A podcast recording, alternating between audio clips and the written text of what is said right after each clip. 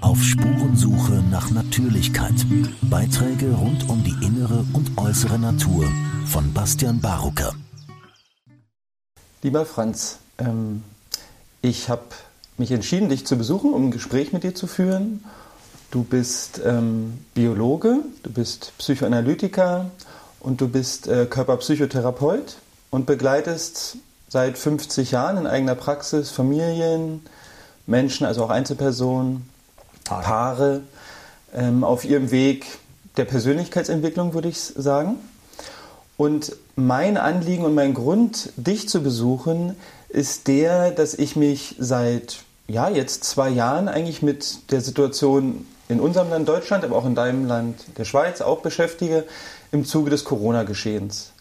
Und dazu gibt es medizinisch wahnsinnig viele Informationen und die sind auch alle relevant und interessant. Und jeder, der möchte, kann sich wichtige Kennzahlen zu Corona angucken. Er kann sich angucken, wie alt sind die Menschen, die da sterben und äh, wie voll sind irgendwelche Krankenhäuser und ganz viel wurde darüber schon gesagt und auch publiziert. Und es wird genau nicht Thema unseres Gesprächs sein oder vielleicht nur am Rande, sondern was mich schon seit eigentlich einem Jahr viel mehr interessiert, ist, was unter diesem Geschehen eventuell drunter liegt. Was sind massenpsychologische Phänomene oder Einflussfaktoren?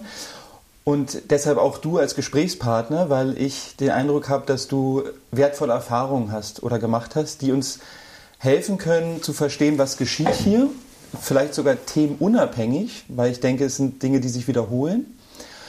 Und mein Anliegen eigentlich für dieses Gespräch ist natürlich, dass wir lernen und sehen, was jetzt passiert und vielleicht von den Daten und Fakten mal wegkommen und drunter schauen, uns auch also den Mut haben, drunter zu schauen, um zu merken, aha, das ist das, was drunter liegt. Und wenn uns das nächste Mal was Ähnliches begegnet, vielleicht kennen wir es dann schon und können es anders einordnen. Und das ist so mein, mein Wunsch eigentlich für unser Gespräch. Und zuerst möchte ich dir auch danken, dass du dir die Zeit nimmst, dass wir uns hier bei dir hinsetzen können und diese Dinge besprechen. Und mein, meine Bitte an dich, bevor wir in dieses Thema so direkt einsteigen, wäre, dass du sagst und mir kurz erklärst, wenn Menschen zu dir kommen und ähm, du mit ihnen arbeitest, die begleitest, was, was machst du da? Wie sieht deine Arbeit aus? Was geschieht da? Vielleicht noch eine kleine Ergänzung zu deiner Vorstellung. Ähm, das ist alles richtig, Psychoanalytiker, Körperpsychotherapeut. Aber seit rund 25 Jahren bin ich spezialisiert für Schwangerschaft und Geburt, weil ich merke, dass die entscheidende Zeit nicht nur im ersten Lebensjahr, erste beiden Lebensjahre sind, sondern die grundsätzliche Entwicklung beginnt im Mutterleib drin. Und äh, die pränatale Medizin zum Beispiel kann zeigen, dass ähm, die wichtigste Prägung in der Schwangerschaft geschieht insofern, dass die Schwangerschaft darüber entscheidet, ob wir im Leben eher gesund sind oder krank sind und welche Krankheiten wir haben und wie wir alt werden und wie wir sterben. Und das nicht nur in der Schwangerschaft, sondern sie hat feststellen können, in den ersten drei Monaten, dann, wenn die Organe gebildet werden. Das ist die entscheidendste, prägendste Zeit. Und wir von der pränatalen äh, Psychotherapie her ähm, erforschen das Gleiche seit rund 100 Jahren. Dass die wirklich entscheidende Zeit, die unser Erleben und unser Verhalten prägt, in der Schwangerschaft und dort am Anfang der Schwangerschaft geschieht. Das noch, noch so als kleine Ergänzung. Die Leute, die zu mir kommen, ähm, manchmal wissen sie natürlich, auf was sie spezialisiert sind oder haben schon einen Vortrag gesehen und äh, kommen deswegen aber es sind ein, eigentlich ganz normale äh, äh, Probleme. Also keine ausgewählten Probleme, sondern es sind äh, Menschen, die Depressionen haben, die äh, äh Ängste haben, äh, die nicht arbeiten können, Probleme haben mit Konflikten, arbeite ich mit Paaren. Ähm, es gibt nichts, was es nicht gibt. Und wenn Mütter kommen mit Babys, dann sind sie natürlich haben Sie schon gehört, dass es da jemanden gibt, der mit Babys arbeitet, wenn Babys zum Beispiel viel schreien oder nicht schlafen können oder alles erbrechen, äh, was sie zu sich nehmen, irgendwelche Krankheiten haben und sie spüren, da, da ist irgendetwas, äh, was nicht medizinisch erklärt werden kann. Und dann arbeite ich mit den Babys und mit ihren Eltern. Mhm. Das ist so das eine, aber das meiste ist, ich er, äh, äh, arbeite mit Erwachsenen und mit den Erwachsenen äh, arbeite ich meistens in Gruppen, mhm. weil das sehr viel äh, konstruktiver ist, sehr viel schneller in die Tiefe geht und wirklich verändert. Mhm. Ich arbeite keine ähm, Einzeltherapien mehr, sonst wäre meine Praxis voll. Mhm. Und ich nehme mal an, weil das auch dein Fokus geworden ist, dass du durch diese Arbeit äh, immer wieder gemerkt hast, dass viele Konflikte, die alltäglich aufkommen, sehr viel damit zu tun haben, was Menschen ganz früh am Beginn ihres Lebens erlebt haben. Natürlich, das ja. ist mein Alltag. Ja. Also ich, ich, kann dir das gleich jetzt schon sagen, dass ich im Moment ein Buch schreibe über Paare und ähm, was mein Anliegen ist in diesem Buch drin, ist, dass die Paare immer wieder Konflikte haben, betreffend die Kinder, betreffend keine Ahnung, was sie, über was sie sich äh, in die Haare geraten. Und was ich feststelle, dass die wirklich tiefen Prägungen von unseren Ängsten aus dieser allerersten Lebenszeit kommen. Und was mein Anliegen sein wird in diesem Buch ist, äh, den Paaren zu zeigen, dass sie nicht in den Angriff gehen und quasi den Partner beschimpfen, sondern erstmal bei sich bleiben und spüren, eine Nacht schlafen und dann spüren, das ist ja wieder meine alte Verletzlichkeit. Und dann ähm, können Sie dem Partner gegenübertreten und sagen, weißt du, es ist so verrückt, wie ich immer ganz leicht ausgelöst durch dich in meine alten Verletzungen komme. Denn die Verletzungen, die wirklich tief sind, die kommen alle aus dem Anfang der Schwangerschaft. Und wenn Paare so miteinander umgehen, sehr ähm, äh, achtsam, auf was geschieht in mir, nicht so sehr was geschieht im Partner, was geschieht in mir und wo reagiere ich und wo sind meine Ängste äh, und wo reagiert mein Körper mit Schmerzen, äh, dann ist die Partnerschaft die beste Möglichkeit, um die eigene Frühgeschichte kennenzulernen. Partnerschaft oder, und das ist die andere Möglichkeit, mit Kindern. Kinder sind unsere großen Lehrmeister, wenn wir sie nicht erziehen. Das ist natürlich nötig, dass wir wirklich lernen wollen von ihm. Was zeigt mir mein Sohn? Was zeigt mir meine Tochter? Das ist das Anliegen.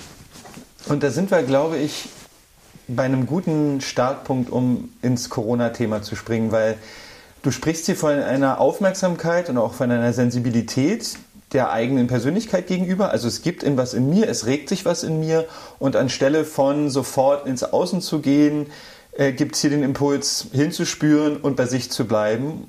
Also auch den Mut zu haben, bei sich zu bleiben, weil es natürlich auch einfacher und schneller, meist leichter ist, rüber zu gehen zum anderen. Ist immer leichter. Genau. Und mein Eindruck, da reden wir noch äh, detaillierter darüber, das passiert in Paaren und ich glaube, es passiert auch gesellschaftlich mit Gruppen äh, und in anderen Interaktionen. Und da werden wir noch drüber sprechen. Aber ich finde es eine sehr gute Vorbereitung auf das, wo wir hingehen wollen. Und bevor wir einzelne Stationen ähm, vielleicht abwandern, bei mir, ich nenne es immer gerne Spurensuche, weil ich komme sozusagen aus einer Einstellung, ich interessiere mich für Spuren, was hat welche Spuren hinterlassen und versuche offen zu bleiben und nicht zu wissen, was rauskommt, aber ich versuche erstmal eine Spurensuche zu betreiben. Und genau deswegen spreche ich auch mit dir. Ich bin eigentlich auf einer Spurensuche. Und ähm, bevor wir die Dinge, die du erlebt hast oder auch wie du sie siehst, besprechen, fange ich ganz gerne an, dich eigentlich persönlich zu fragen, schon im Hinblick auf Corona, wie hast du die letzten zwei Jahre persönlich erlebt? Welche, welche Gefühle hat diese Zeit auch in dir hervorgerufen? Was ist einfach deine, dein persönliches Erleben gewesen, bevor wir fachlich uns damit beschäftigen, was da alles mitspielt? Hm. Ich möchte dir zuerst, äh, bevor ich persönlich etwas sage, kann ich auch ähm, etwas, was mich interessiert hat ein Leben lang, ich habe ein Leben lang mich interessiert um das erste Lebensjahr des Menschen. Und ähm, über Umwege können wir darüber sprechen, bin ich dazu gekommen, mich mit der Pest zu beschäftigen im Mittelalter. Und die Pest im Mittelalter, da sind mehr als ein Drittel der Bevölkerung gestorben. Ähm, und meine Hypothese war, und ich bin nicht Historiker, ich verstehe von Geschichte gar nichts, meine Hypothese war, als ich mich damit beschäftigt habe, äh, das muss eine Irrsinnskrise gewesen sein, dass damals so viele Leute gestorben sind und die Flöhe und die Ratten, das sind nur quasi die Überträger. Äh, das ist eine tiefste Erschütterung im Menschen drin. Und was mich interessiert hat, ist, dass ich das Gefühl hatte, als ich dieses Pestbuch geschrieben habe, dass wir heute immer mehr wieder uns einem solchen Krisenpunkt annähern und ähm, äh, ich wollte eigentlich mein Pestbuch schreiben vor 30 Jahren, um die Menschen zu warnen, wenn ihr so weitermacht, werden wir wieder in so einer Katastrophe enden. Und dann kam ähm, äh, die Vogelgrippe und die Schweinegrippe und, äh, äh, und ich habe immer gedacht, das könnte jetzt der Auslöser sein und dann ist das wieder abgeflacht und war äh, weg. Äh, vom Fenster, aus der Presse raus und aus dem Bewusstsein der Menschen. Und als Corona, und jetzt komme ich zu mir persönlich, als Corona kam, war ich merkwürdigerweise wie erleichtert. Endlich. Das habe ich immer geahnt, dass das kommt, und zwar ähm, äh, nicht harmlos, einfach in Europa wie die Pest, sondern weltweit. Das war meine klare Vision. Äh, die Welt wird in ein Chaos zusammenbrechen. Und von daher war ich erstmal erleichtert. Ähm, denn ich habe natürlich auch an mir gezweifelt. Äh, äh, sehe ich Gespenster und äh, spinne ich? Ähm, oder sehe ich wirklich etwas real? Und als ich gesehen habe, was Corona mit unserer Gesellschaft macht, war das für mich erstmal, das habe ich immer geahnt, das kommt. Persönlich ähm, äh, ist es für mich schwierig, weil ähm, ich immer mehr ausgegrenzt wurde. Ähm, ich durfte am Schluss überhaupt nichts mehr machen, keine Restaurants besuchen. Ähm, äh, in deutschen Eisenbahnen durfte ich nicht mehr fahren, äh, äh, Geschäfte nur noch mit Masken betreten. Äh, ich durfte nicht mehr in Kletterhallen gehen, äh, kein Kino, kein Theaterbesuch ich kam mir wirklich immer eingeschränkter vor. Ich habe nur noch in meinem Haus gelebt, meine Praxis gemacht und bin ab und zu in die Natur raus. Ähm, und sonst war ich völlig eingegrenzt. Dazu kam, dass wir ähm, von der offiziellen Seite her immer mehr angeklagt waren, die Impften, ihr seid schuld, dass die Seuche immer noch da ist. Also wir sind die neuen Juden, ähm, wir kommen auf die Anklagebank und wir sind schuld daran ähm, ich habe gemerkt, dass mich das äh, belastet hat. Ähm, diese permanente Einschränkung und die immer stärker werdende Anklage. Und die Bedrohung, dass ich eines Tages meinen Beruf nicht mehr ausüben werden darf, weil ich im Gesundheitswesen tätig bin. Das ist äh, sehr verständlich. Ähm, ich habe ein Zitat von dir gefunden, das will ich gerade mal anführen, weil du jetzt gerade gesagt hast, du hast wieder darauf gewartet. Äh, und du schreibst in deinem Buch aus 2020, da geht es um diese Massenpsychologie oder Massenpsychose nennst du sie auch. Ich zitiere mal, so ist der Wahnsinn im westlichen Abendland begrenzt worden, da geht es dann nach der Hexenverbrennung und nach der Pest, beziehungsweise hinter den Mauern der Asyle verschwunden und zwar durch eine immer größere Anpassungsleistung. Arbeit und Pflichtbewusstsein sind zu den obersten Werten geworden. Die Irren sind eingeschlossen, Europa ist zur Normalität zurückgekehrt. Ordnung und Friedhofsruhe herrscht im Abendland, Ausdruck einer perfekten Spaltung. Denn der Irrsinn tobt nun im Innen jedes Menschen, abgespalten von jedem bewussten Erleben dicht eingemauert ins Unbewusste. Wir sind normal, irre sind immer nur die anderen. Das fand ich sehr interessant in Vorbereitung auf unser Gespräch, weil. Das ist ein äh, Kernzitat, ja. was du da rausgenommen ja. hast, das ist klar. Und ähm, jetzt kommt Corona, es entlastet dich wie auf eine Art, ähm, es belastet dich auch, hast du auch gerade beschrieben. Und ähm, sicherlich guckst du dann als Person bist du involviert und du erlebst Dinge, aber du guckst natürlich auch mit deiner ganzen Berufserfahrung auf das Geschehen, würde ich annehmen. Und ähm, in deinem Buch erwähnst du ja schon Massenpsychose, manche sprechen von Massenbewegung, manche sprechen von Massenpsychologie. Was sind denn deiner Meinung nach so die Kernelemente, die massenpsychologisch ablaufen gerade? Welche Gefühle sind in der Gesellschaft vorhanden? Was passiert mit Leuten, wenn sie in so einen Zustand oder wenn so eine Krise auf sie zukommt? Was, was hast du wahrgenommen? was ich festgestellt habe oder glaube feststellen zu können, dass im Corona-Zeitalter die Ängste der Menschen immer mehr an die Oberfläche kommen. Die waren wirklich gut zugedeckt ähm, mit Krankheit, da ist man schön ruhig, da hat man so ruhig seinen Krebs oder seinen Herzinfarkt oder sonst irgendeine schwere Krankheit ähm, und ist normal nach außen äh, und mit unseren Suchtmitteln. Die sind natürlich universell da. Ähm, äh, da ist die Angst wie gebannt im Unbewussten äh, festgefügt und dann kommt noch das Feinddenken, also die bösen Russen und die bösen Chinesen und die wir bekämpfen müssen. Und mit diesen drei Säulen, äh, mit den Kriegen und mit der Sucht und mit der Krankheit, haben wir die Ängste gebannt gehabt. Und was ich feststelle, ist, dass durch Corona ähm, diese Ängste wie ausgebrochen sind. Jetzt ist etwas von diesem Chaos, das ich schon lange spüre natürlich, mit dem ich arbeite und wo ich versuche, die Menschen immer mehr davon zu entlasten, wenn ich mit ihnen arbeite um an diese frühen heftigen Ge äh, Ängste ranzukommen, um sie zu befreien, um sie heilen zu lassen, die sind wie kollektiv aus, ausgebrochen. Und früher waren die Ängste mehr die Spaltung Ost-West, äh, die Teilung von Europa, der Kalte Krieg. Ähm, dann ist blöderweise der Sowjetbolschewismus zusammengebrochen und wir hatten kein Feindbild mehr und dann kam der Terror als äh, das große Feindbild und das hat jetzt 20 Jahre gedient, aber langsam wird das ein bisschen brüchig. Und ähm, da war die äh, Angst vor einer Massenepidemie wie ein neues Feindbild, das wir haben und jetzt nicht mehr irgendein arabischer Terrorist, der da uns überfallen könnte oder Amerika überfallen könnte, sondern das Virus, das die ganze Welt bedroht. Ähm, das ist wie eine Möglichkeit, äh, dass unsere Ängste dadurch, äh, durch diesen unsichtbaren Virus neu ausgebrochen sind. Jetzt sind sie wirklich ausgebrochen. Also es ist wie, ähm, brauchen wir ein Objekt, vor dem wir Angst haben können?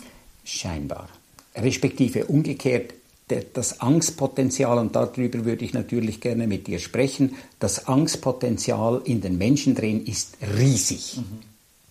Und da hat es jetzt wie einen Ausbruch gegeben. Und jetzt sind wir beim Angstpotenzial. Angst war ein großer Punkt, den ich mit dir besprechen wollte. Wir haben in Deutschland ein Papier schon im Anfang oder Frühjahr 2020 der Bundesregierung wurde offengelegt. Da steht drinne, weil die Zahlen es nicht hergeben, dass man oder alle ganz große Angst haben müssten, brauchen wir Bilder und eine Kommunikation, die die Bevölkerung in eine Schockstarre Zitat, versetzt. Das heißt, hier ist sich jemand dessen bewusst, dass ähm, Leute in Angst versetzt werden können und dass es eventuell hilfreich sein kann, um ein gewisses Verhalten zu erzeugen. Das heißt also, Angst ist eigentlich seit zwei Jahren ja ein Riesenthema.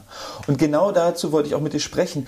Sind wir eine Gesellschaft, die mehrheitlich von großer Angst besetzt ist, ohne es zu wissen? Und wenn genau ja, so. wo kommt es her? Ja, genau so. Von Angst besessen, ohne es zu wissen. Das war dein Anfangszitat. Das ist alles dick eingemauert ins Unbewusste und irre sind die anderen und wir sind normal und wir funktionieren.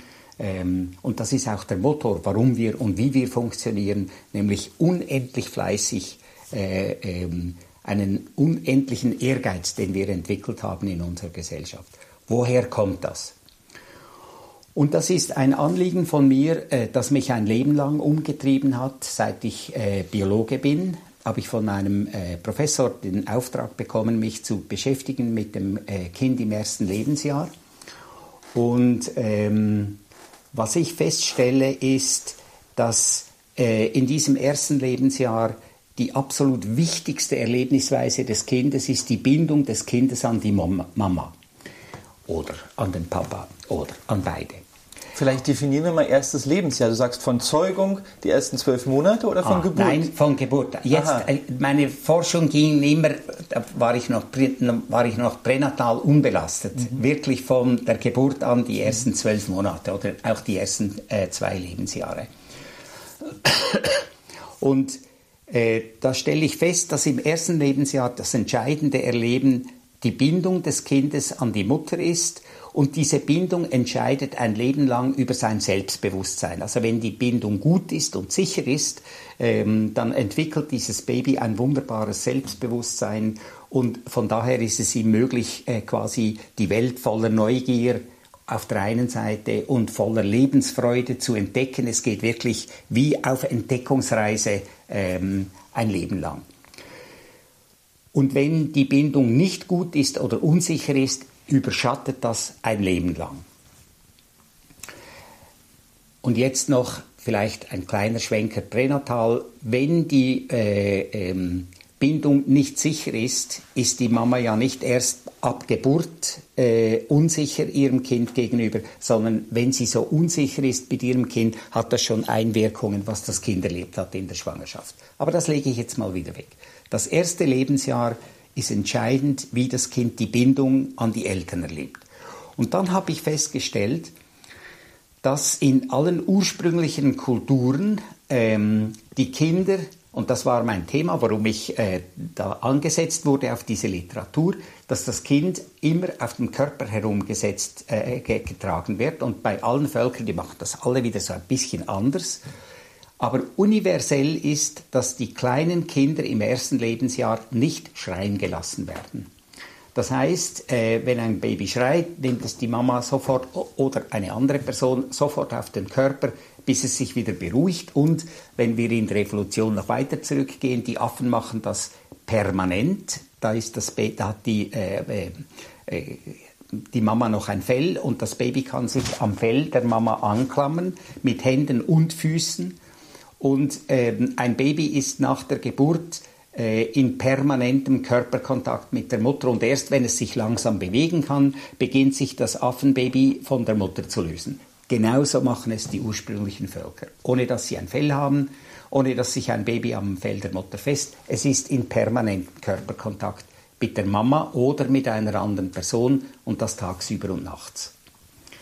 Und dann habe ich festgestellt, und als die Menschen angefangen haben, Städte zu bauen, und die ersten Städte sind in Sumer entstanden, im alten äh, Nahen Orient, äh, Städte und damit äh, die Prachtbauten und die Tempel und die Stufentürme und später in Ägypten dann die Pyramiden. Äh, dann gibt es die Hierarchisierung der Gesellschaft und oben der König. Äh, Im Moment, wenn die Städte kommen, wird Mama und Baby voneinander getrennt. Und diese Trennung ist jetzt ungefähr ähm, äh, 5.000 äh, bis 7.000 Jahre alt. Und das heißt, das Baby ist nicht mehr in permanentem Körperkontakt mit der Mama und der Schreipegel der Kinder steigt en enorm an in den Städten drin. Und meine äh, Überzeugung ist, dass das ist natürlich eine unglaublich schwierige Situation, wenn ein Baby nur noch mit seiner Mutter und der engsten Familie zusammen in einem Haus lebt und nicht mehr in einem Dorf von 50 bis 100 Personen, wo sich alle Leute kennen. Und ein Baby ist bei der Mama und dann bei einer Tante und dann bei einer Schwester. Es ist permanent von Menschen umgeben. Wenn das permanent alleine ist, es plus auch die Mutter. Also die Depressivität der Mütter steigt. Äh, die Ängste der Babys wachsen an.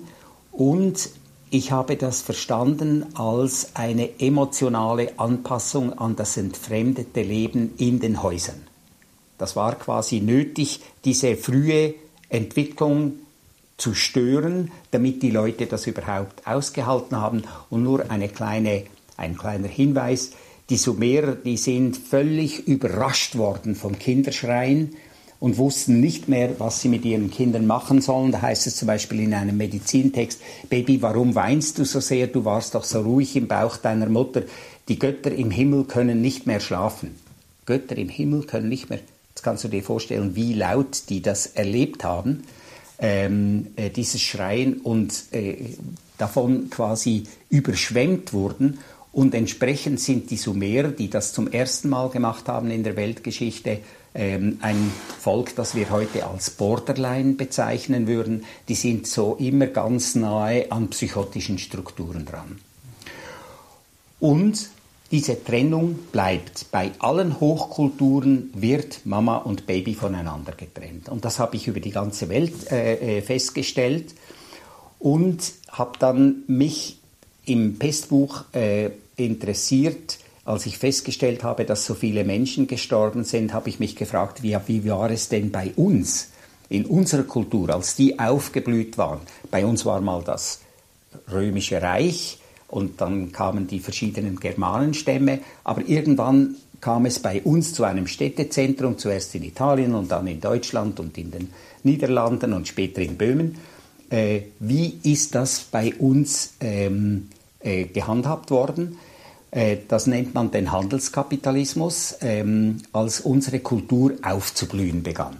Und da habe ich feststellen können, dass ähm, das Baby nachts nicht, tags waren es bei allen Hochkulturen getrennt, so bei uns auch, aber nachts durfte das Baby nicht mehr bei der Mutter schlafen.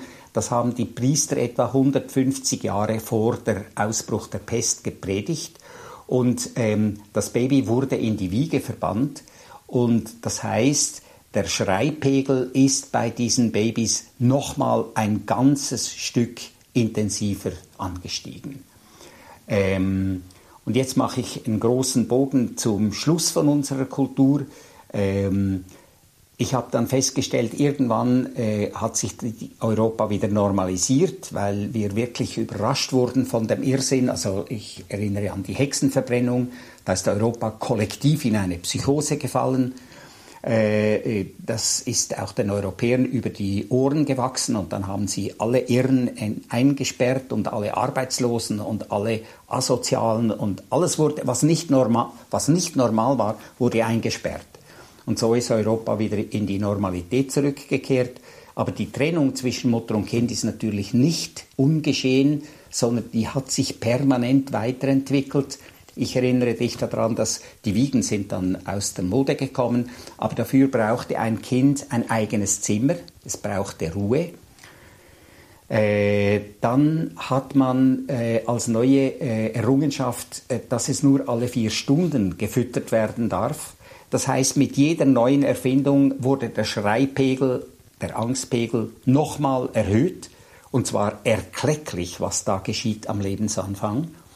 Ähm, bis zur Geburt in der äh, Klinik drin, wo Mutter und Kind voneinander getrennt werden. Dann, wenn das Kind durch diesen unglaublichen Stress der Geburt gekommen ist und die Nähe der Mutter unbedingt brauchen würde und ihre beruhigende Wirkung des Körperkontaktes, dort wird Mama und Baby voneinander eine Woche getrennt. Das ist einfach ein absoluter Irrsinn, was unsere Kultur erfunden hat, um die Ängste der Menschen immer mehr zu erhöhen. Mhm. Was ich dir entwickeln wollte, ist, ähm, dass dieser Irrsinn immer weitergetrieben wurde, der Trennung von Mutter und Kind.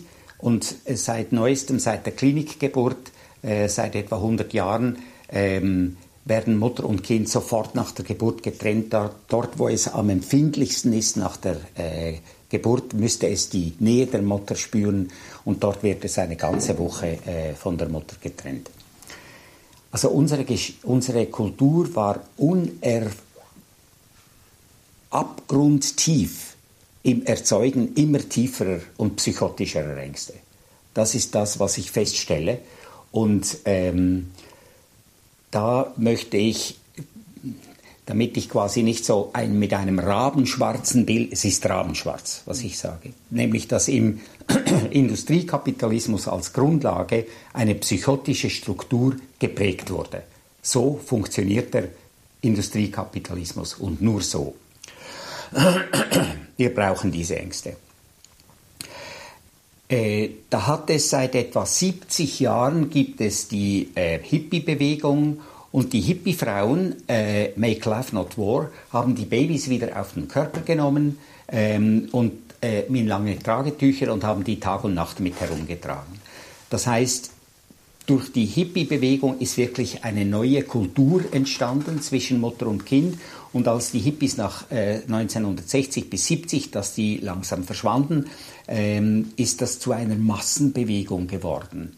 Und da war nie ein großer Guru, der gesagt hat, ihr müsst aber die Kinder wieder herumtragen, das ist gut für die Kinder und äh, äh um die Ängste schwächer werden zu lassen, sondern das ist aus dieser Hippie-Bewegung kontinuierlich herausgewachsen und sind heute beide Eltern, die immer mehr besorgt sind, wenn ihre Kinder weinen und sie möchten ihre Kinder wieder auf den Körper nehmen. Und in ganz progressiven äh, Familien darf das Baby bereits schon wieder im Bett der Eltern schlafen. Ähm, das heißt, sie hören das Weinen der Kinder als Todesängste und möchten, dass diese Todesängste, dass die Ängste der Kinder äh, möglichst gering werden, dass sie mit einem guten Selbstwertgefühl aufwachsen können. Und das ist eine völlig neue Situation in der menschlichen Geschichte und ich würde schätzen, dass heute etwa ein Drittel der Bevölkerung auf diesen Weg gegangen ist, äh, die Tränen als Angstsignale zu verstehen und die Kinder wieder zu beruhigen. Und wir müssen nicht warten, bis diese Babys an der Macht sind und unser Geschick verändern, sondern was ich feststelle, und das ist jetzt ganz wichtig, dass Eltern, die das machen, sich selber verändern.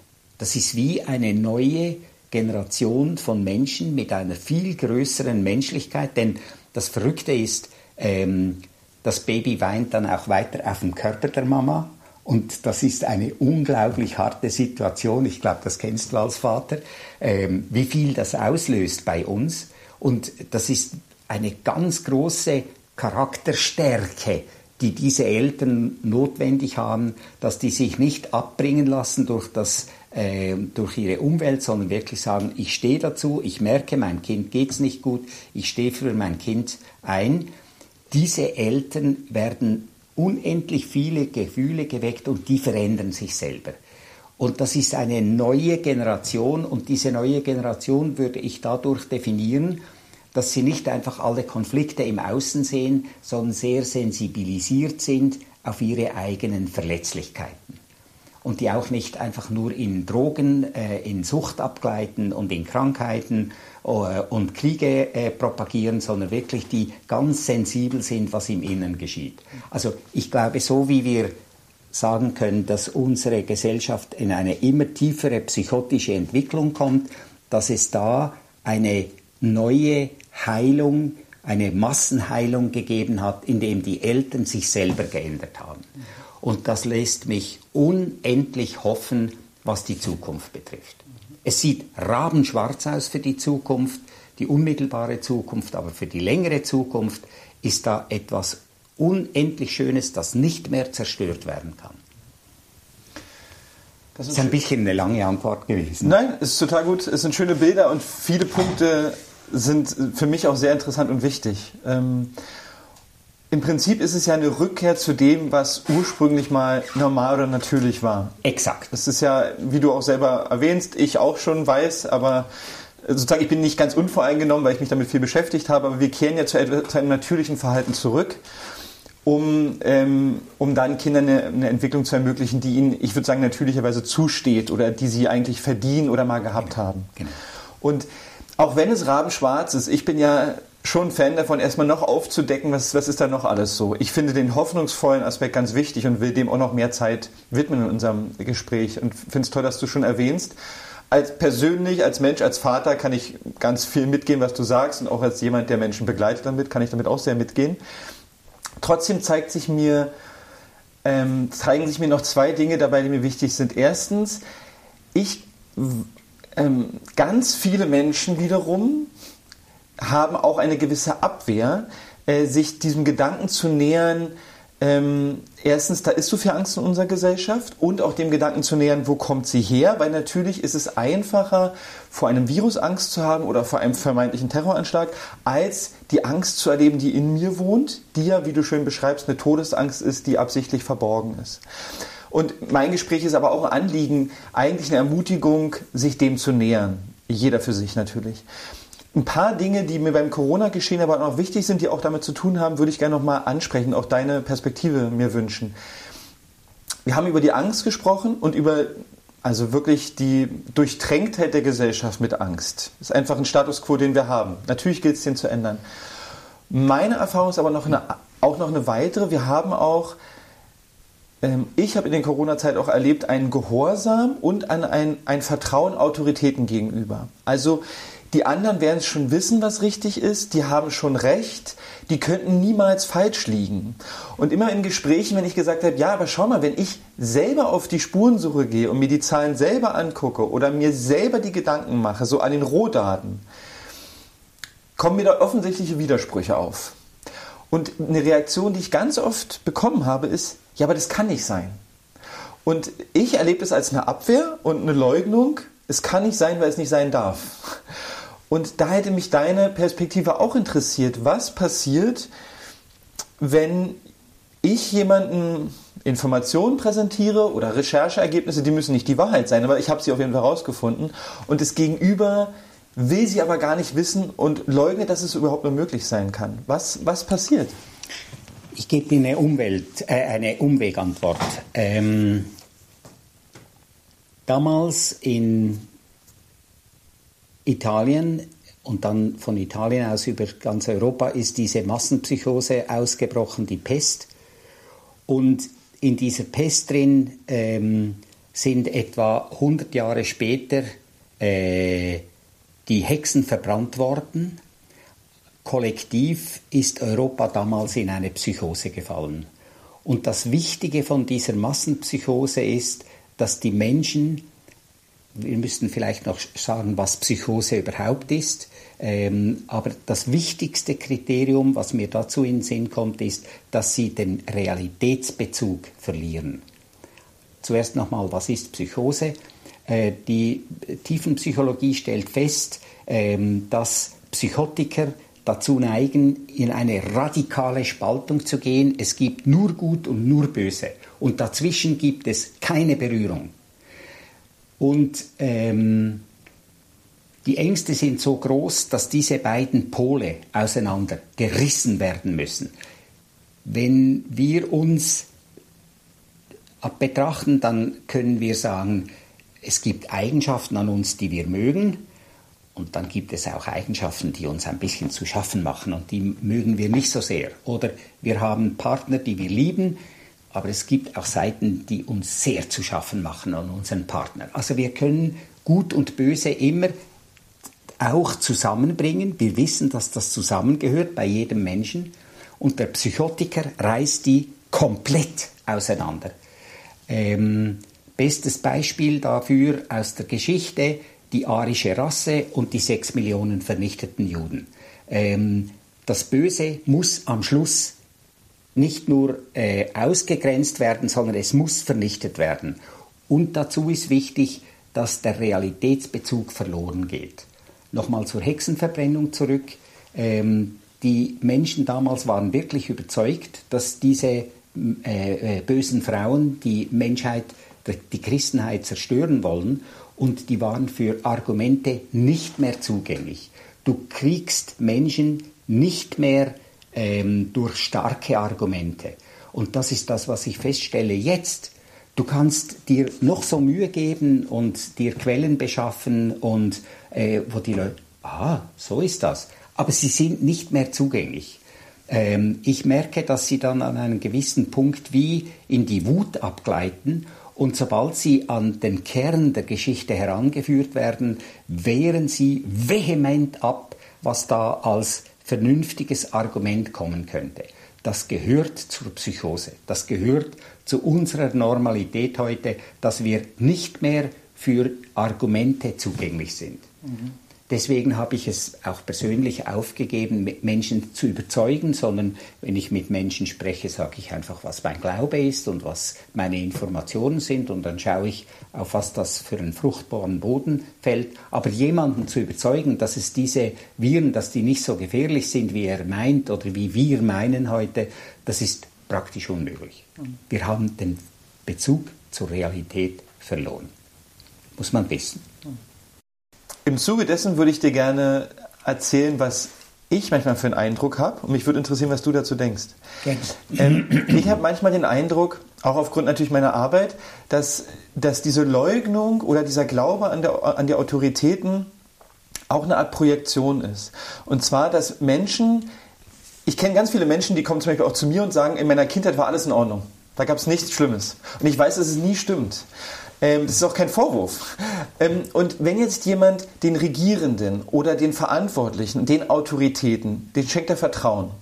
Ich glaube, dass ein Stück weit eine, eine, eine Elternprojektion stattfindet, dass ich schenke mein Vertrauen jemandem, der sich für mich sorgen soll.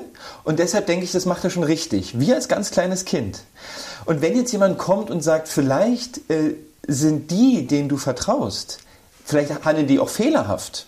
Das kann ja auch sozusagen unbewusst fehlerhaft sein oder unwissentlich fehlerhaft.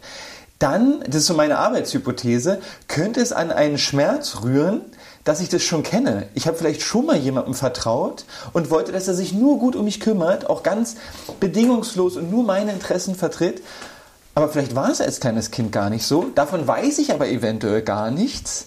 Aber deshalb kommt da so eine Barriere, das kann nicht sein. Und ich, mich würde interessieren, was, was denkst du zu dieser Hypothese? Ich, ich, ich, finde ich wunderbar, ich habe nichts zu ergänzen. Okay. Ist, ist eins zu eins, würde ich so übernehmen. Ja sehe ich auch so. Hm. Und da, da ist es dann auch, du sagst ja dann einfach, wenn, die, wenn diese Blockade, diese Leugnung eintritt, ist es eigentlich nicht mehr möglich, argumentativ zu sprechen. Nein. Sondern dann gilt es, einen Frieden damit zu finden, dass wir unterschiedlicher Meinung sind und die, du kannst diese Menschen nicht mehr äh, erreichen. Sie haben eine komplette Barriere aufgebaut, eine komplette Blockade. Mhm. Und die kann man nicht durchbrechen, geht nicht. Mhm.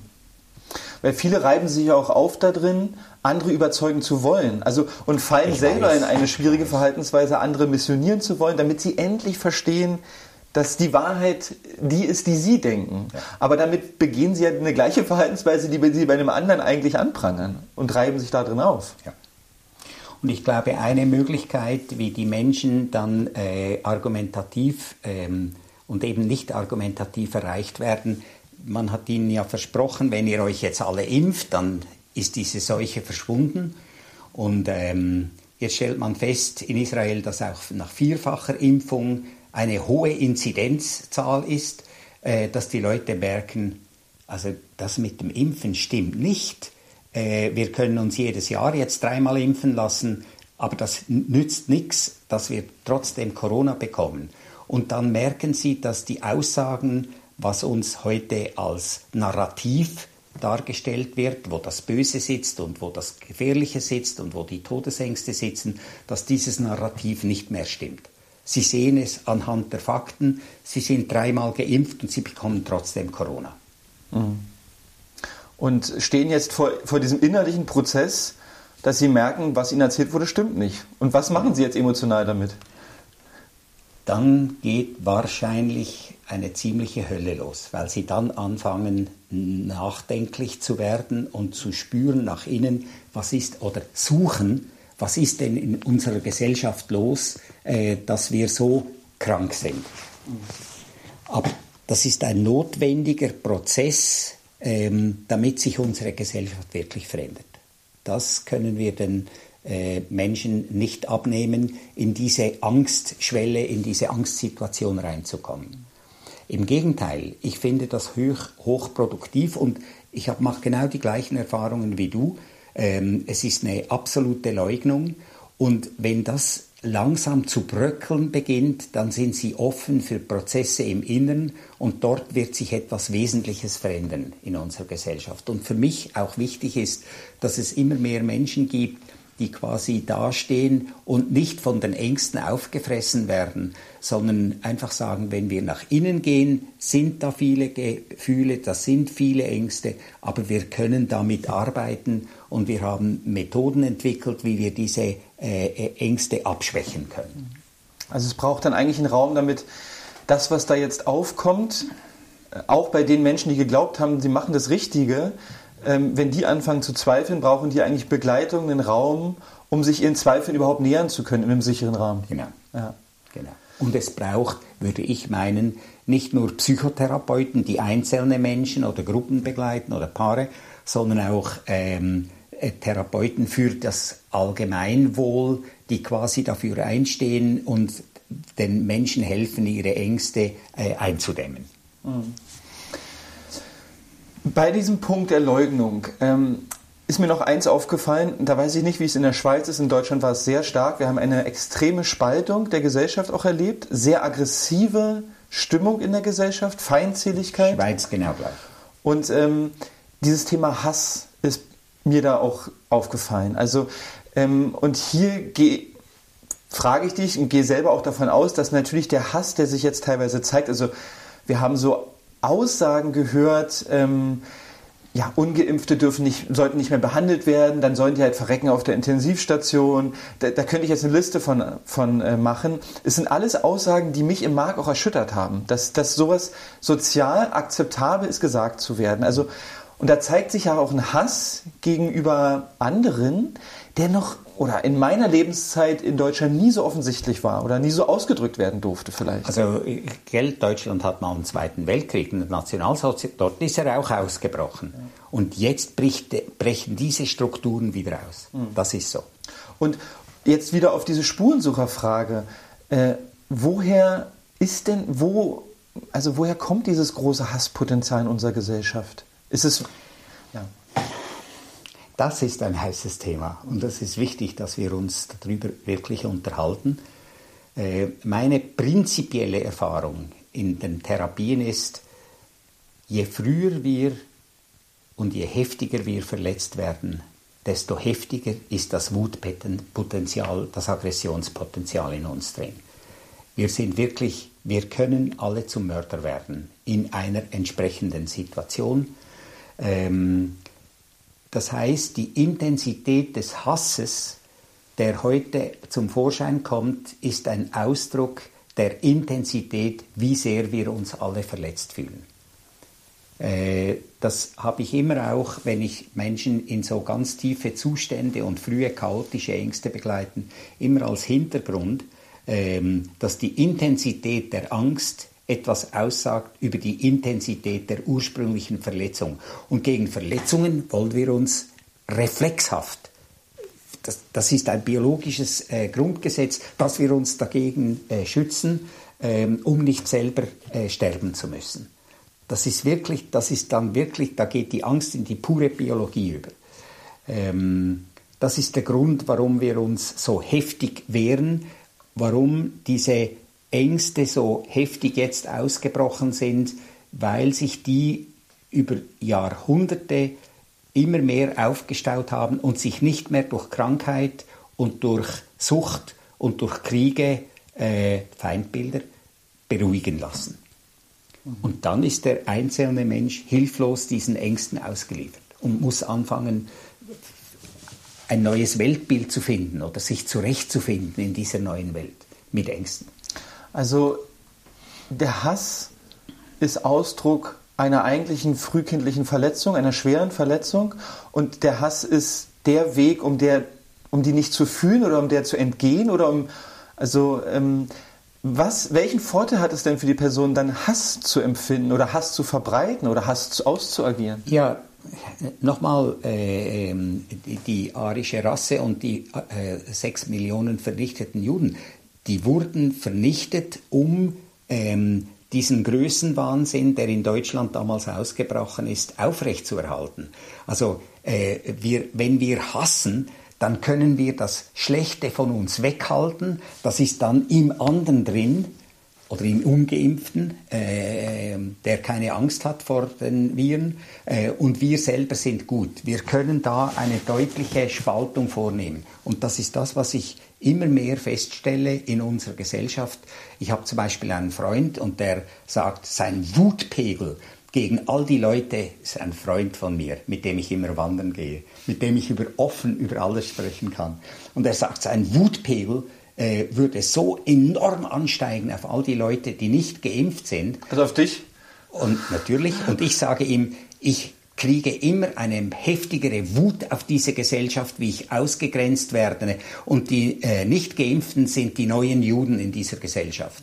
Ähm, aber wir können darüber sprechen und ich nehme ihn sehr ernst und er nimmt mich sehr ernst und das ist ein Lichtblick, mhm. dass wir da miteinander sprechen können und wir können beobachten, wie diese Wutpotenziale ansteigen. Und bei mir ist es dann natürlich so, dass ich mich frage, äh, diese, wenn diese Wutgefühle so heftig werden, auch auf unserer Gesellschaft und wie destruktiv wir sind und wie destruktiv wir mit der Umwelt umgehen und mit anderen Menschen umgehen, äh, zum Beispiel mit Kontinenten wie äh, Afrika, dem Kolonialismus, das ist einfach das ist einfach ein Verbrechen, was dort geschieht heute oder in den letzten 100, 200 Jahren.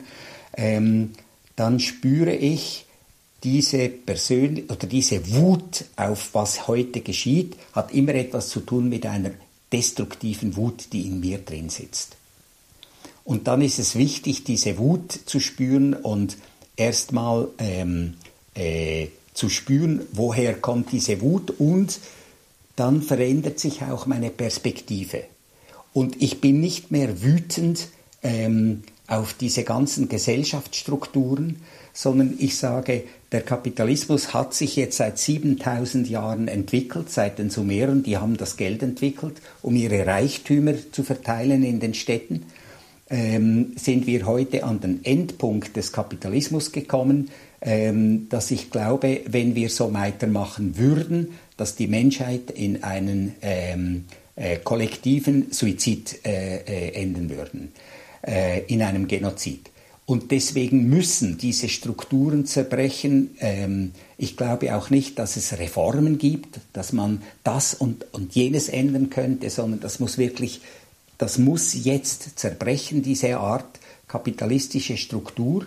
Und wenn man das so betrachtet, ähm, kann man plötzlich auch die Menschen da drin beobachten, ohne auf die eine Wut zu äh, bekommen. Ich möchte dir dafür ein Beispiel geben. Wenn ich in diesen frühen Prozessen äh, die Menschen begleite bis an den Ursprung, äh, wie sie entstanden sind, äh, das sind so mörderische Wutgefühle, die dort aufbrechen und in den Gruppen aufbrechen. Die Gruppen sind dann wie Verstärker von dem, was in der Person verborgen sind. Dann kann ich mich ganz einfühlsam dieser Person nähern und merken, woher das kommt und wo er sich verletzt gefühlt hat bei der Mama und bei dem Papa. Und jetzt kommt die wichtige Geschichte. Wenn ich den Menschen am Schluss sage, wenn sie sich beruhigt haben, wenn sie neue Erfahrungen gemacht haben, ich wäre auch bereit, mit deiner Mutter und wenn sie lebt und mit deinem Vater zusammenzusprechen, nur möchte ich dich warnen, ich werde mit deiner Mama genauso sensibel und einfühlsam umgehen wie heute in dieser Arbeit mit dir. Da, da, da darfst du nicht drüber erschrecken. Denn die Mama wurde genauso von ihren Eltern kaputt gemacht äh, wie der Papa von seinen Eltern. Das geht alles wir sind in einer psychotischen Gesellschaft. Das geht alles unendlich weit zurück.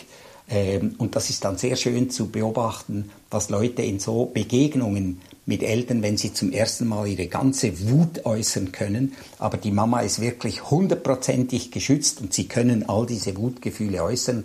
Und letztendlich hat mir ähm, jemand gesagt, er hätte eine neue Beziehung zu seiner Mutter. Eine sehr liebevolle, die er sich so nicht hat vorstellen können. Wenn wir das auf die Gesellschaft anwenden, dann können wir diese Strukturen auch verstehen und dann sind diese Leute da oben, die Pharmaindustrie und die Banker und ähm, die Politiker und die Presseleute nicht böse, sondern sie sind Opfer dieses kollektiven Irrsinns, in den wir uns rein äh, manipuliert haben. Und dann können wir Bill Gates eigentlich nur dankbar sein, dass er uns zeigt, wie diese Geldflüsse heute fließen und wie man heute zu Geld kommt. Ähm, und dazu, und jetzt sage ich etwas ganz Wichtiges über unsere Gesellschaft, die Sucht definiert sich dadurch, dass wir, weil wir die ursprüngliche Wärme und Geborgenheit und Liebe nicht bekommen haben, müssen wir ein Suchtmittel haben. Nehmen wir Heroin, das stärkste Mittel, das es so gibt. Und dieses Suchtmittel können wir nicht sagen, jetzt haben wir genug, jetzt brauchen wir das nicht mehr oder jetzt versuchen wir abzunehmen, sondern jede Sucht zeichnet sich dadurch aus, dass das Suchtmittel permanent erhöht werden muss. Permanent. Sonst bricht das Suchtsystem in sich zusammen. Und so verstehe ich als die Leute, die diese Gesellschaft entscheidend prägen mit ihrer äh, Macht, mit ihrem Geldmonopol, dass die gar nicht anders können.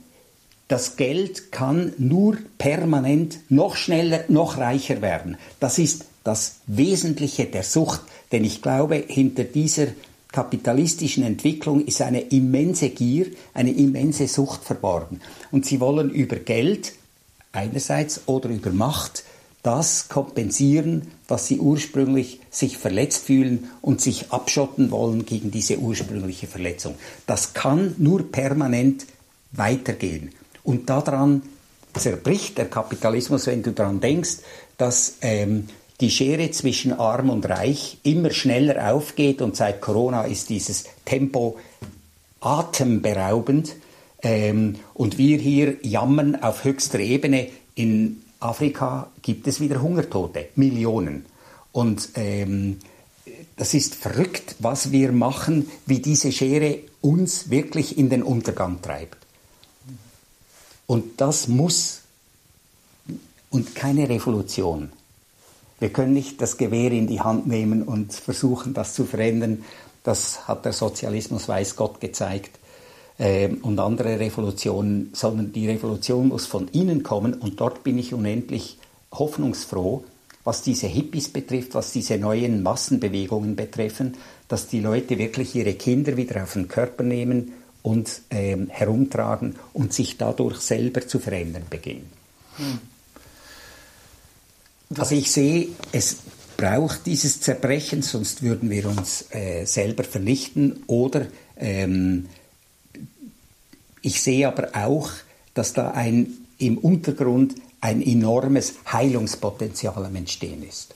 Also so die Krise als Chance und es wird offengelegt, worum es eigentlich geht, was in dieser Gesellschaft eigentlich abläuft. Ich fand jetzt dein Bild ganz schön, dass es die Sucht eigentlich heraus aus einem riesengroßen Mangel oder einem riesengroßen Schmerz und sowohl die Bevölkerung ist süchtig, vielleicht nach Konsum, vielleicht nach Ablenkung, was auch immer, sowohl aber auch die, naja, vielleicht die Politiker oder die noch Menschen mit mehr Macht sind selber süchtig nach Anerkennung, nach Wertschätzung, aber suchen was, was sie dort nie finden werden. Deshalb genau. suchen sie immer die ganze Zeit. Ja. Und, und, es muss immer mehr werden. Und es muss immer mehr werden. Deshalb ist es endlos und ähm, wir leben ja immer noch basierend auf der Natur und da gibt es halt noch natürliche Gesetze und da ist klar, irgendwann muss das enden. Es geht nicht immer. Und jetzt sind wir nochmal bei einem Thema, bevor ich dich explizit nochmal fragen will, was ist jetzt, was ist der Wandel, der jetzt passiert im Positiven, ja, und was können wir da tun und was passiert da gerade? Mir immer wieder kommt mir das Thema Macht und Ohnmacht bei diesem ganzen Geschehen. Weil du hast es jetzt auch schon mehrmals angesprochen, Macht und Ohnmacht und also auch im Thema, beim Thema Hass. Mein Eindruck ist, so, solange ich jemand anders als Feind sehen kann, es könnte ein Virus sein, es kann was auch immer sein, habe ich die Macht dagegen vorzugehen und habe wie mich ermächtigt, nicht ohnmächtig zu sein eigentlich. Und mein Eindruck ist, dass es ganz oft darum geht, bloß nicht ohnmächtig zu sein. Ist das nicht, was auch mit reinspielt in diesen Wahnsinn, Macht haben zu wollen? Ähm, da hast du absolut äh, den heißesten Punkt auf, äh, getroffen. Ähm, das wirst du wahrscheinlich auch die Erfahrung gemacht, weil ähm, Aggression ist ein wichtiges Thema, äh, Sexualität ist ein wichtiges Thema, Trauer ist ein wichtiges Thema. Es gibt so verschiedene Hotspots in unserem Leben drin, aber der wirkliche Hotspot ist die Ohnmacht. Da brechen wir innerlich zusammen und wenn du nochmal daran denkst, dass diese Trennung zwischen Mutter und Kind natürlich einen Schatten wirft auf unsere Entwicklung und dass die eigentliche Entwicklung im Mutterleib drin beginnt und das heißt, dass die sind immer die Mütter, die sind an allem schuld. Das ist natürlich nicht so, sondern die Väter genauso. Wenn die Eltern quasi verunsichert werden, wenn ein Kind kommt und ihre Ängste beginnen, dann beginnt die Verletzung am Lebensanfang. Und dazu ein Beispiel. Ähm, oder eine wichtige Aussage über unsere Gesellschaft. Äh, ein Viertel aller Menschen auf der ganzen Welt wird abgetrieben. Und wenn wir in einer Gesellschaft 2% äh, Selbstmörder haben, weist das darauf hin, dass etwa 30% der äh, Bevölkerung akut ähm, depressiv erkrankt ist. Jetzt kannst du dir vorstellen, ein Viertel aller Menschen, wie viel Ablehnung einem Baby gegenüber erstmal aufbricht, wenn die Eltern merken, ey, da kommt ein Kind. Ähm, und nochmal, das sind nicht böse Eltern, auch nicht die, die abtreiben, sondern das sind Eltern, die selber Eltern hatten, die sie abgelehnt haben, äh, die wiederum Großeltern hatten, die sie abgelehnt haben. Das ist eine endlose Generation zurück. Oder William Emerson, ähm, der große pränatale äh, Körperpsychotherapeut, sagt, die Negativität, die Ablehnung ist das große Urerlebnis, das wir alle durchlaufen müssen. Äh, am Lebensanfang, wenn die Kind, nein, ich, ich will kein Kind. Äh, das ist ein großer, häufig ein großer Schock. Und damit müssen sich alle Babys im Bauch schon, nicht erst durch die Trennung, auseinandersetzen. Ähm, und die Aufgabe ist, mühsam, mühsam, mühsam sich an diese ursprünglichen Verletzungen heranzutasten. Und das ursprünglichste Gefühl ist eine totale Ohnmacht. Totale Ohnmacht. Und dann merken die Babys, wie schlecht es den Eltern geht. Die spüren alles. Das ist die pränatale äh, äh, Therapie. Die Eltern, sie spüren alles und sie möchten den Eltern gerne helfen und sie sind natürlich völlig ohnmächtig und können das nicht. Ähm, und da beginnt die ganze große Entwicklung absolut am Lebensanfang. Wenn die Babys merken, wir sind ich habe mich gefreut auf diese Mama und ich habe mich gefreut auf diesen Papa, ich habe mich gefreut in diese Welt zu kommen. Ich möchte hier tatenkräftig etwas Neues lernen und jetzt merken sie erstmal diese Abwehrfront die von der Gesellschaft herkommt, dass die Eltern erstmal in einen Schock unter Umständen fallen, wenn sie merken, dass sie schwanger sind. Also das hat wirklich ganz, ganz tiefe Gefühle und äh, das hauptsächlichste Gefühl, was dann zurückbleibt, ist Scham.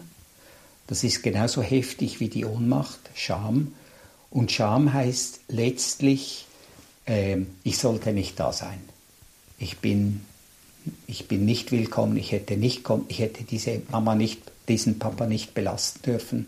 Und das ist dann wirklich extrem einschränkend ein Leben lang. Ohnmacht und Schamgefühl.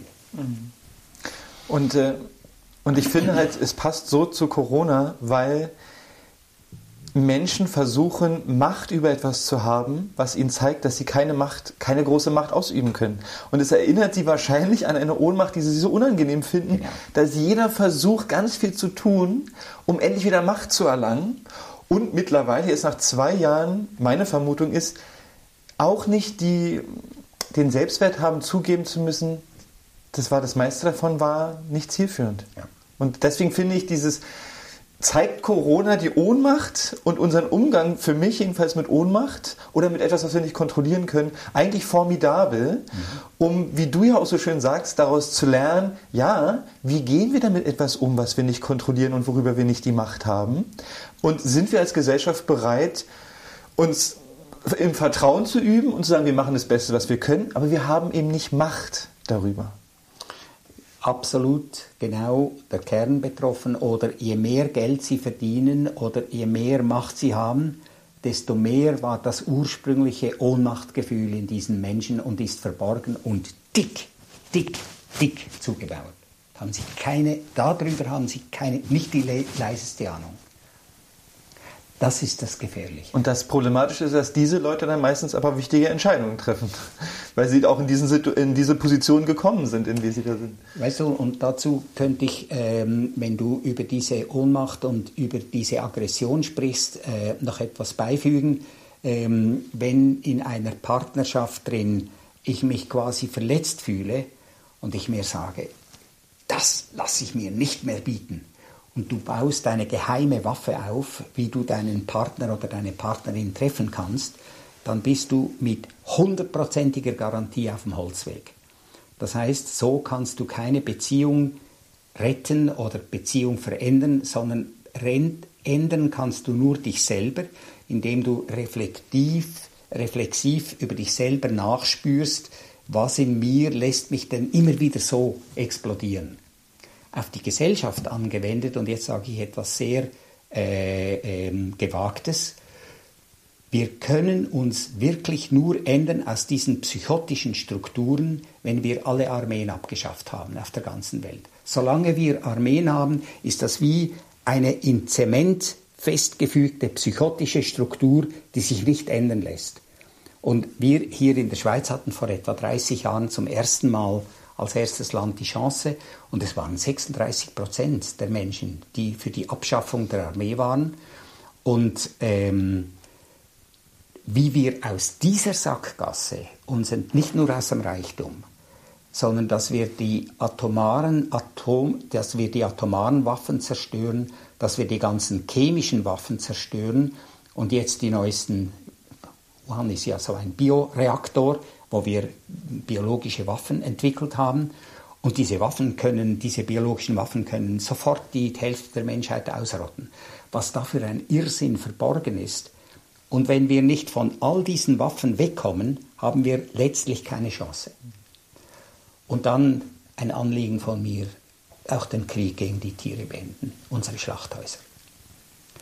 Und nochmal, wie wir da rauskommen, ich hoffe einfach auf ganz enorme Entwicklungen, die heute wahrscheinlich sonst spürbar sind, äh, aber da wir noch gar nicht wissen, was da auf uns zukommt, äh, durch diese enorme neue Menschlichkeit und Friedfertigkeit und nicht mehr in die Offensive gehen, sondern immer wieder spüren nach innen.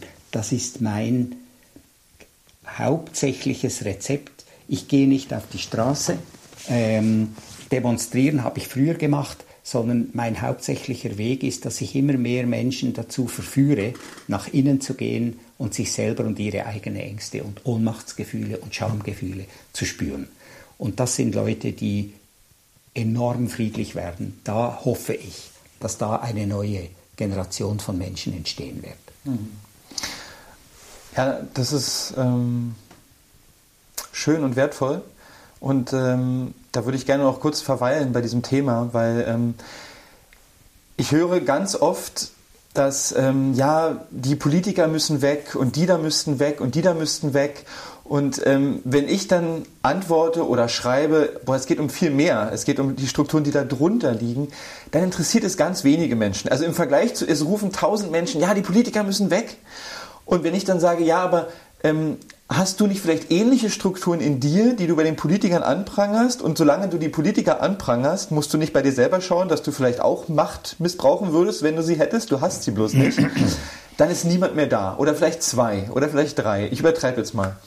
Und ähm, deshalb ist mir irgendwie auch so wichtig, eigentlich schrittweise ein Bewusstsein dafür zu entwickeln, dass wir natürlich über viel mehr sprechen müssen, als über hier eine Reform, wie du ja auch schon gesagt hast, und da ein Reformchen und da ein bisschen was oder da eine andere Person. Weil es sind ja systematische Themen. Und wir haben ja jetzt hier in der letzten Stunde aufgezählt, wir haben festgestellt, okay, wir haben viele Ängste in der Gesellschaft, wir haben diffuse Aggression, Ohnmacht in der Gesellschaft, Scham hast du benannt, wir sind eine traumatisierte Gesellschaft. Zu welchem Grad kann man diskutieren?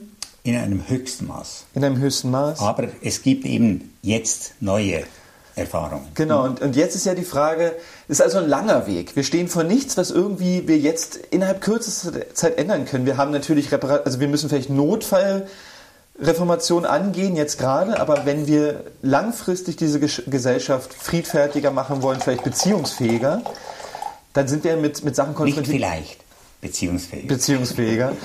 dann dann geht es um viel mehr, um viel tiefere Dinge. Und du hast jetzt benannt, dein Weg ist Menschen eigentlich dazu einzuladen, nach innen zu gehen. Und da will ich verweilen, was sind Dinge neben dem oder vielleicht auch Arten und Weisen dazu, ähm, was ist zu tun, wenn wir nicht sagen, ah, wir müssen jetzt innerhalb von zwei Jahren alles ändern? Das können wir eh nicht. Aber was, was auf lange Sicht ist der Nordstern und ähm, wo sind die Schraubstellen, wo sind die Wurzeln, wo, wo ist der Boden, den es zu ändern gilt, zu nähern gilt, dass wir Stück für Stück irgendwann, ich bin jetzt mal positiv, in 50, 100 Jahren wirklich dastehen und sagen, wisst ihr was, wir haben jetzt alle Waffen abgegeben. Äh, was, sind, was sind Impulse, die unsere Gesellschaft braucht dafür? Ich glaube erstmal eine Sensibilität. Eine Sensibilität, wie schnell wir uns verletzt fühlen, wie schnell wir ausweichen in eine Sucht. Ähm, und dass, wenn immer wir spüren, jetzt bin ich wieder aktiviert, jetzt komme ich wieder an eine alte Verletzung dran, eine Sensibilität dafür entwickeln.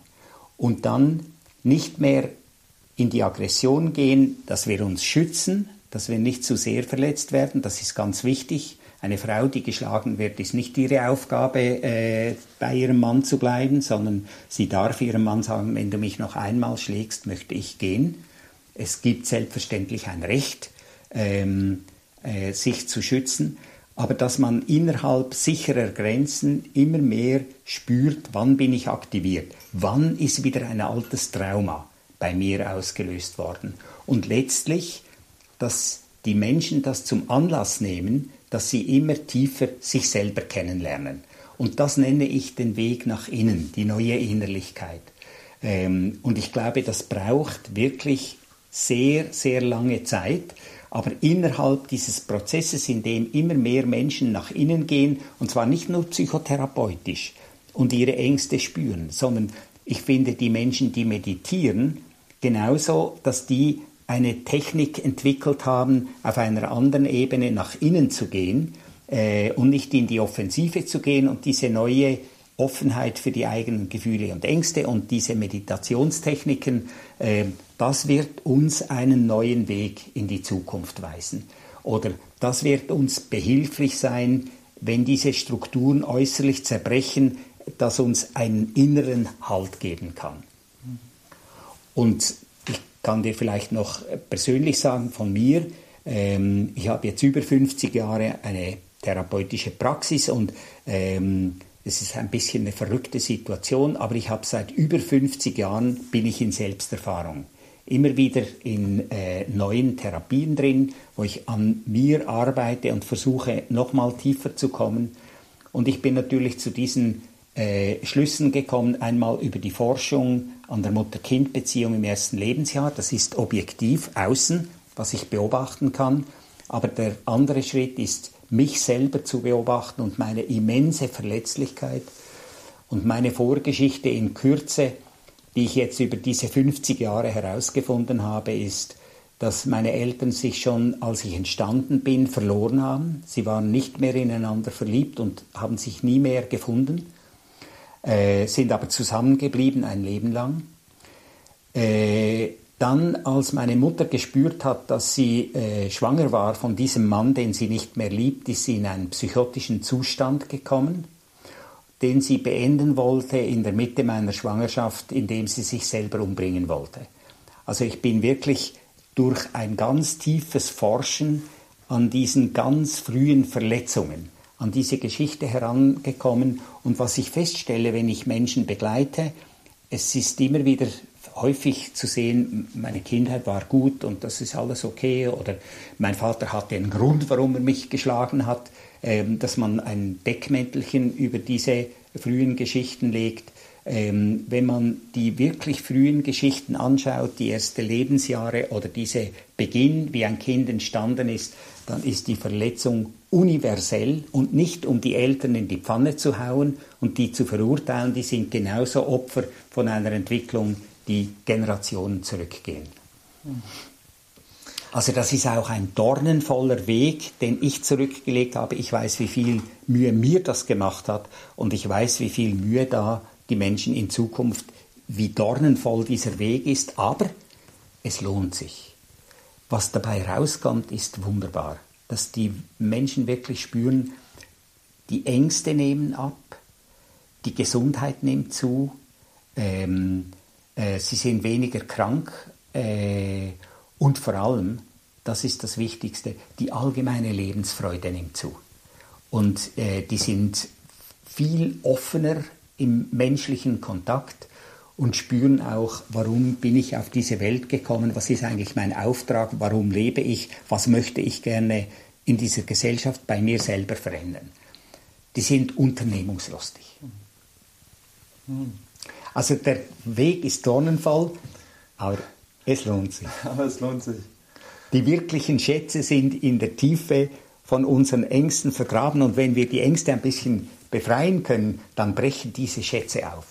Und das ist meine frohe Botschaft an die Menschen. Es ist nicht einfach nur ein Krampf und die Hölle und furchtbar und grauenhaft, was da in unserer Tiefe, sondern es ist wie ein Monstrum, der auf unserer Menschlichkeit und auf unserer Kreativität sitzt und wenn wir die ein bisschen befreien, dann kommen unsere kreativen Tendenzen, unsere menschlichen Tendenzen zum Vorschein.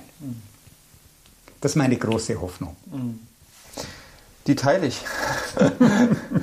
Und mir kommt so ein, ein Bild dazu, was ich auch noch dazu äh, gerne geben möchte, ist anstelle von diesem Bild von ich muss laut sein oder hart sein oder ganz viel entscheiden oder sehr ähm, willensstark sein, zeigt sich hier eigentlich ein Bild, wie viel Mut es braucht, verletzlich zu sein. Also mit einer Exakt. Verletzlichkeit dazustehen und zu Exakt. sagen, wisst ihr was, ich weiß es nicht oder ich merke, ich habe Angst oder ich merke, ich habe Hass, ich merke sogar, ich habe Wut. Und wie viel Größe eigentlich darin steht in einer Gesellschaft, wo vielleicht Politiker, aber es ist ja einfach auch nur ich, wo ich mich traue zu sagen, ich fühle mich gerade ohnmächtig. Am liebsten würde ich jetzt wütend werden oder Macht ausüben, aber im Kern bin ich ohnmächtig. Also ich finde, oftmals, sagen wir mal, im Mainstream der Gesellschaft ist das eine Schwäche. In meinem Leben immer mehr merke ich, was für eine Stärke und Größe dahinter steht, wenn jemand bereit ist zu so einer Aussage. Es ist exakt so. Mhm. Es braucht einen großen Mut, zur eigenen Schwäche zu stehen. Und dann kommt, das ist das Paradoxe, dann kommt die wirkliche Stärke zum Vorschein. Mhm.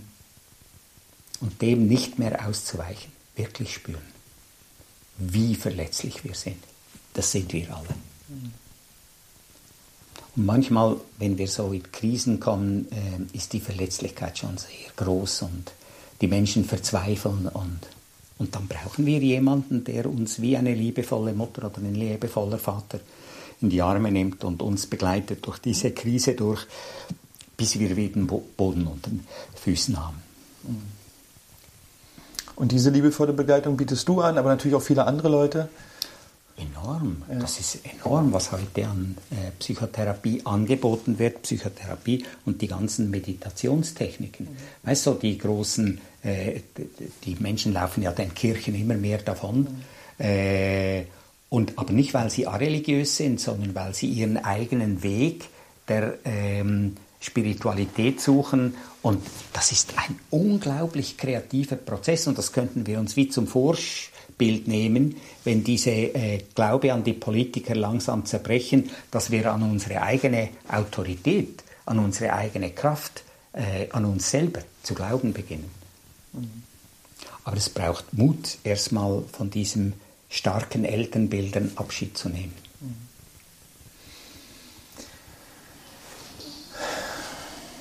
Franz, für mich gefühlt sind wir kurz vor dem Ende unseres Gesprächs. Ich, ähm, ich finde, dass sehr bedeutsame Sachen auch gesagt wurden. Mich hat es auch bewegt, dass wir so ehrlich miteinander darüber reden. Meine letzte Frage an dich ist, gibt es noch was, was dir auf dem Herzen liegt, was du denkst, was noch deinerseits gesagt werden muss, was noch wichtig ist hier in diesem Gespräch? Nein, ich kann nur noch mal so die Quintessenz äh, daraus heraus destillieren. Ich möchte den Menschen Mut machen, nach innen zu gehen, die eigene Verletzlichkeit zu spüren.